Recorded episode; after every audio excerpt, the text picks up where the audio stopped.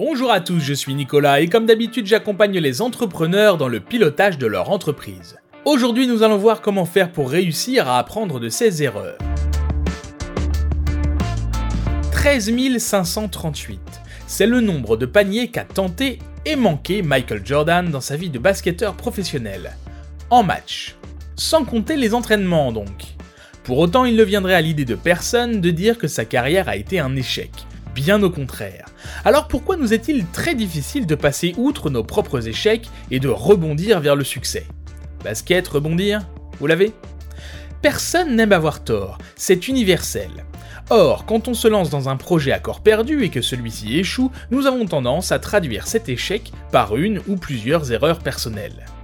J'ai eu tort de me lancer dans ce projet maintenant j'ai eu tort de développer ce produit plutôt qu'un autre, j'ai eu tort de me concentrer sur ce domaine, j'ai eu tort de penser que les clients seraient au rendez-vous, j'ai eu tort de faire confiance à ce collaborateur. Ces petites phrases intérieures vous sont familières? À moi aussi. Le fait est que dans ce type de situation, nous avons tous tendance à nous laisser submerger par tout un flot d'émotions négatives. Et ce sont elles qui vont parasiter notre esprit, nous conduisant à émettre des généralisations abusives sur nos capacités, ou manque de capacités. Puisque je n'ai pas réussi aujourd'hui, je ne réussirai jamais. L'idée va donc être de réussir à laisser de côté ces émotions négatives. On est d'accord, c'est plus facile à dire qu'à faire. Mais une fois que vous y parviendrez, vous serez à même d'analyser froidement, de la façon la plus rationnelle possible, les raisons de votre échec, de ce qui vous a poussé à faire les erreurs que vous avez faites. Attention toutefois, notre subconscient n'est pas le seul coupable à nous faire douter de nous-mêmes. Une grande part de ce jugement nous vient tout droit de notre culture. Regardez par exemple comment est vécu l'échec aux États-Unis. Les Américains sont encouragés à faire des erreurs. Cela nous semble fou à nous Français, mais les investisseurs américains partent du principe que si l'échec n'immunise pas contre un nouveau plantage, un dirigeant qui remonte en selle après la chute est forcément plus averti, plus aguerri, endurci, et a toutes les chances de ne pas réitérer ses manquements passés. Si on dit souvent qu'il est plus facile de monter un business aux États-Unis, c'est précisément pour cette raison. Et ça, malheureusement, nous ne pouvons pas y faire grand chose, à part être conscients de cette réalité. Mais revenons à ce sur quoi nous pouvons avoir prise notre propre sentiment face à l'échec. Et bien souvent, en changeant notre angle de vue, on s'aperçoit qu'un échec n'est finalement qu'une erreur. Et si l'erreur est humaine, de même, l'échec fait partie intégrante de la vie. Il n'a rien d'anormal ou de honteux. La preuve Regardons un peu comment fonctionne notre cerveau face à l'apprentissage. Il existe deux types d'apprentissage. Tout d'abord, le par cœur, qui sollicite la mémoire immédiate de travail, mais ne fait pas appel à notre capacité de raisonnement et de compréhension. Ensuite, l'apprentissage par l'expérience, et donc par l'échec. On se trompe, et on recommence, qui sollicite la mémoire procédurale. C'est grâce à cette mémoire que nous sommes aptes à comprendre et à reproduire des raisonnements, mais aussi à faire un choix lorsque nous sommes face à plusieurs alternatives. D'ailleurs, on ne peut pas apprendre quelque chose en un claquement de doigts. Se tromper est un passage obligé. Une chorégraphie, une musique, une leçon, c'est ainsi que nous apprenons. En fait, le problème ne vient pas tant de l'échec en lui-même que de la manière dont nous l'affrontons. Une attitude trop négative donne une importance disproportionnée à l'échec et empêche de le dépasser. En le considérant au contraire comme une simple erreur, on se donne la possibilité de l'analyser pour en connaître la cause et éviter ainsi de la reproduire. Une erreur est en effet quelque chose que l'on peut cerner et comprendre, au contraire de la notion d'échec, qui inclut une connotation profondément négative dont il est difficile de s'extraire. Comme je l'expliquais il y a quelques minutes, on sort du domaine du rationnel pour se laisser dépasser par la charge émotionnelle de l'échec. En bref, il s'agit de garder la tête froide et de rester lucide. Même si l'échec que vous devez affronter vous semble lourd de conséquences, ce n'est pas une raison pour vous laisser abattre. Gardez à l'esprit qu'il ne tient qu'à vous de rattraper le coup, et vous n'y parviendrez qu'en conservant votre confiance en vous. Un échec fructueux est un échec auquel nous apportons une réponse positive. Il n'y a malheureusement pas de recette miracle pour y parvenir, mais vous pouvez adopter une certaine philosophie qui changera votre façon de voir les choses et vous permettra non seulement de vous émanciper de la peur et de l'échec, mais aussi d'en tirer le meilleur. Cette philosophie s'articule autour de quatre grands axes. Tout d'abord par l'optimisme. Quand on est face à une erreur ou un échec, il peut être particulièrement difficile de voir le bon côté des choses et de garder la conviction que les choses peuvent s'améliorer.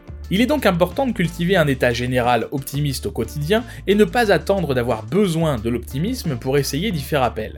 Quand quelque chose de bon lui arrive, la personne optimiste va penser que c'est dû à ses qualités, alors que la personne pessimiste va penser que c'est dû au hasard. A l'inverse, quand quelque chose de mauvais lui arrive, la personne optimiste va penser que c'est un hasard, alors que la personne pessimiste va penser que c'est dû à ses défauts. L'optimisme est un état d'esprit, l'une des composantes de l'intelligence émotionnelle. Il sera d'autant plus développé que vous serez bien dans votre esprit. Vous connaissez la formule, bien dans son corps, bien dans sa tête. Pour ça, rien ne vaut le trio gagnant, sommeil, méditation, exercice physique. Ensuite, par la responsabilité. Lorsque nous échouons, c'est toujours la faute de quelqu'un ou de quelque chose, les personnes ou les circonstances. Mais l'échec étant une source d'apprentissage incomparable, si j'en rends autrui responsable, je me prive d'une leçon édifiante.